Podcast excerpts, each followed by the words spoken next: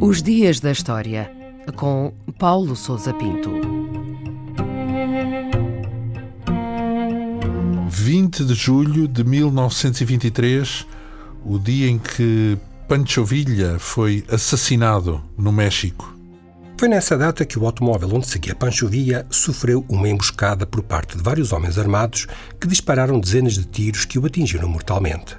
Várias pessoas que o acompanhavam foram igualmente vítimas do tiroteio.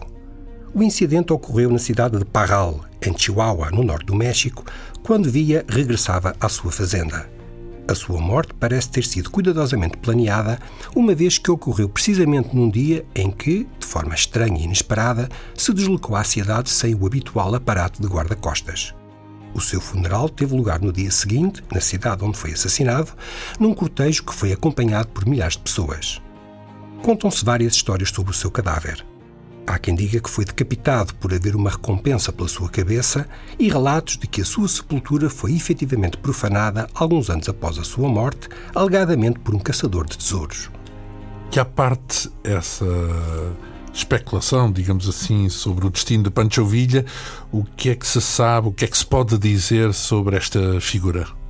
Pancho Villa nasceu como José Doroteo Arango Arambula, em 1878, no estado mexicano de Durango, no seio de uma família de camponeses. Existem histórias contraditórias acerca da sua infância e juventude, sabendo-se que esteve envolvido em diversos episódios de roubo e de participação em bandos armados que assolavam as regiões do norte do México por essa altura. Foi a sua participação na Revolução Mexicana que o tornou célebre. Ficou conhecida sob esta designação a revolta contra a ditadura do presidente Porfirio Díaz, que deflagrou no México em 1910. Pancho Villa desempenhou um papel central no período de guerra civil e turbulência política que se seguiu, como líder revolucionário, governador do estado de Chihuahua e guerrilheiro contra o poder das oligarquias mexicanas e do governo norte-americano. É um dos heróis populares da Revolução, a par de Emílio Zapata. Em 1920, e após várias derrotas militares, negociou um acordo com o governo e afastou-se da política, retirando-se com os seus homens para uma fazenda em Chihuahua. E o que é que se pode dizer do assassino, da pessoa que uh, matou uh, Pancho Villa e, por outro lado, que legado é que ele deixou? Existem várias teorias e suspeitos de envolvimento na morte de Pancho Villa.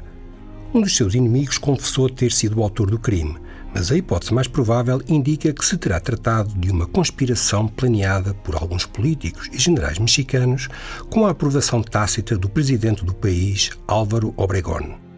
O facto de Pancho Villa continuar a ser uma figura influente e poderosa e o receio de que a instabilidade política por que passava ao México em 1923 o levassem a regressar à vida política terão sido fatores decisivos que determinaram o seu assassinato. A sua fama como herói revolucionário surgiu ainda durante a sua vida, graças à sua participação em filmes e à cobertura que lhe foi dada pela imprensa norte-americana e ganhou dimensão de lenda internacional após a sua morte. O local do seu assassinato é hoje um museu dedicado à sua biografia e ao papel que desempenhou na Revolução Mexicana.